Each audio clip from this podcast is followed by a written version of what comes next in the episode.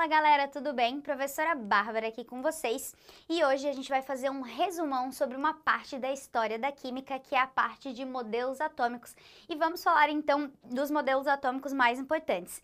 Lembra que um dos primeiros deles foi o modelo grego, que é o modelo de Leucipo e Demócrito, que acreditavam que tudo então era formado por átomos. Aí muito tempo depois vem um carinha chamado Dalton e o Dalton então ele faz a teoria atômica dele dele, que ele fala várias coisas corretas, algumas que hoje a gente sabe que nem tanto, né? Mas para a época dele, meu Deus, falou muitas coisas que a gente usa até hoje, e aí ele então cria, através dessa base teórica, o seu modelo atômico. Ele retoma a ideia de, de Leucipo e Demócrito, falando que tudo é formado por átomo, e aí ele cria o um modelo atômico que foi apelidado de bola de bilhar, em que o átomo é uma esfera maciça, indivisível, indestrutível, imperecível e sem carga elétrica, tá? Aí mais ou menos 89 anos depois, vem um cara chamado Thomson.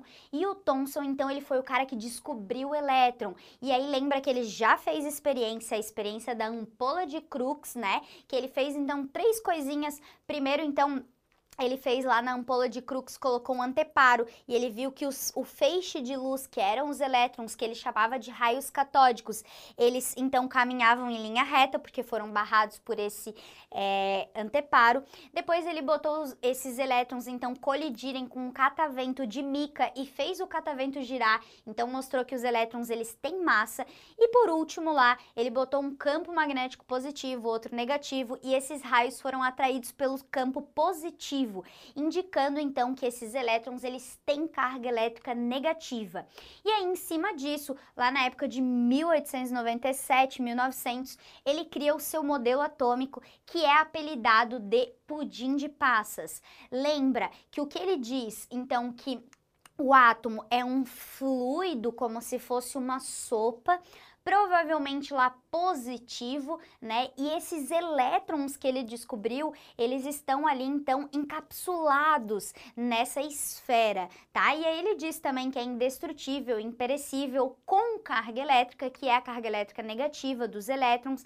E também ele fala que é divisível. Então, uma das principais diferenças de Dalton para Thomson é que agora o átomo é divisível, porque se eu encontro o elétron, que é algo menor do que o átomo, então eu consigo dividir o átomo, tá? Aí depois a gente vem em 1911 com Rutherford, que faz a experiência da lâmina de ouro, né? Então que ele pega partículas alfa e colide lá, então contra colide não, né? Coloca elas contra uma lâmina de ouro, vê que a maioria das partículas alfa passa direto, algumas sofrem uma deflexão e outras batem e voltam. E aí Rutherford propõe: bom, os átomos, eles são nucleares, dotados então de uma região central chamada núcleo, que é uma, é uma esferinha lá positiva e muito densa, né? Muito, muito, muito, muito pequena e aí a gente tem então a eletrosfera, aonde a gente tem os elétrons girando ao redor do núcleo nessa região. E aí é chamado, apelidado de modelo planetário, como se fosse o Sol, né, ali no centro,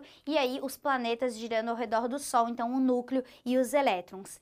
Depois de Rutherford, a gente vem com Bohr, e o Bohr, na verdade, ele vem para explicar o que Rutherford não explica, ele está complementando esse modelo atômico de Rutherford Inclusive, o apelido dele é chamado de Rutherford Bohr, tá? Porque ele complementa esse modelo atômico e ele fala então, principalmente uma das coisas mais importantes é das transações eletrônicas, que você excita o elétron, o elétron ele absorve energia e pula para uma camada mais externa. Só que quando esse elétron ele, ele fica muito instável, muito energético, e quando esse elétron ele volta, ele emite luz, que pode ser na região do visível ou não, né? E aí a gente explica os fogos de artifício, enfim, várias coisas. E o Bohr também descobre as camadas, K, L, M, N, O, P, Q, e diz que em cada camada cabe um número máximo de elétrons. Aí depois, galera, de Bohr, a gente entra no modelo atômico atual. E o modelo atômico atual, o primeiro deles é Sommerfeld. Sommerfeld dá ideia pra gente da existência de subníveis eletrônicos. Então você tem o átomo que tem camadas camadas e dentro das camadas você tem as subcamadas. E ele falou da S, P, D e F, dessas quatro, que também cabem um número máximo de elétrons, né? E lembrando também que aqui em Bohr ele falou que as órbitas eram circulares, né? Então que o elétron ele segue uma órbita, um caminho circular. Já em Sommerfeld ele dá a ideia de órbitas elípticas, né? Então que seria essa elipse aqui que tem diferentes energias do centro até o seu ponto lá máximo, né? Então ele fala que a primeira é circular, mas que as outras são elípticas e dá essa ideia de subníveis. E aí a gente tem dois carinhas aqui entre o Sommerfeld e o Schrödinger, né, que é o de Broglie e o Heisenberg, que vão falar ali do princípio da incerteza e do princípio da dualidade também. E aí, o último aqui e um dos mais importantes do modelo atômico atual é o Schrödinger, que fala pra gente, né, que a gente não tem, então, é, essa órbita circular e nem essa órbita elíptica, mas sim que a gente tem orbital. E o orbital, galera, é a região mais provável de você encontrar esse elétron. Então, o elétron, ele não segue um caminho, uma órbita, mas sim ele está numa região. E aí, então a gente fecha essa parte de modelos atômicos com os principais deles e um resumão aí para você, show de bola, beleza?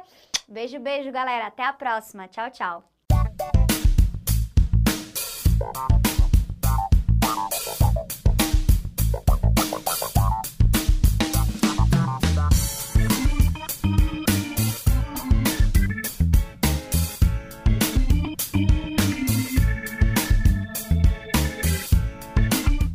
Oh, thank you.